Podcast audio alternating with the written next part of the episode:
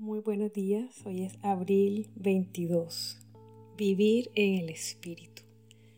La palabra de Dios nos dice en Juan 15, 4, 5. Permaneced en mí y yo en vosotros. Como el pámpano no puede llevar fruto por sí mismo si no permanece en la vid, así tampoco vosotros si no permanecéis en mí.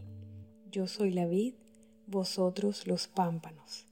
El que permanece en mí y yo en él, éste lleva mucho fruto, porque separados de mí, nada podéis hacer. Vemos aquí a Jesús invitándonos a permanecer literalmente pegados a Él, recibiendo vida de Él, recibiendo su amor, su fuerza, su paz, su sabiduría y la capacidad sobrenatural para obedecer al Padre, así como Él lo hizo. La comparación con el árbol es perfecta. ¿Puede una rama dar fruto o tan solo sobrevivir separada del tronco? No. Y así somos nosotros, espiritualmente hablando.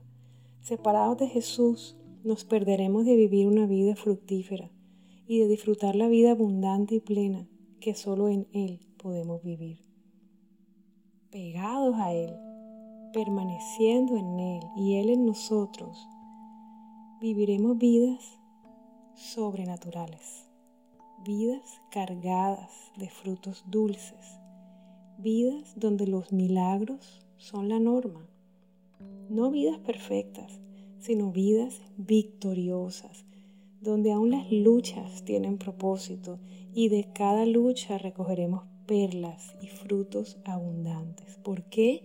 Porque Dios también nos promete que todo obra a favor de aquellos que lo amamos. Vamos a orar.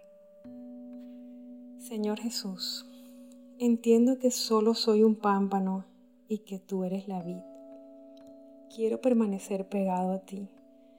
Quiero que mi vida tenga mucho fruto y que mi fruto permanezca. Anhelo poder hacer todo lo que has planeado para mí. Anhelo ver tu bendición y tu gloria todos los días de mi vida. En el nombre de Jesús. Amén. Reto del día.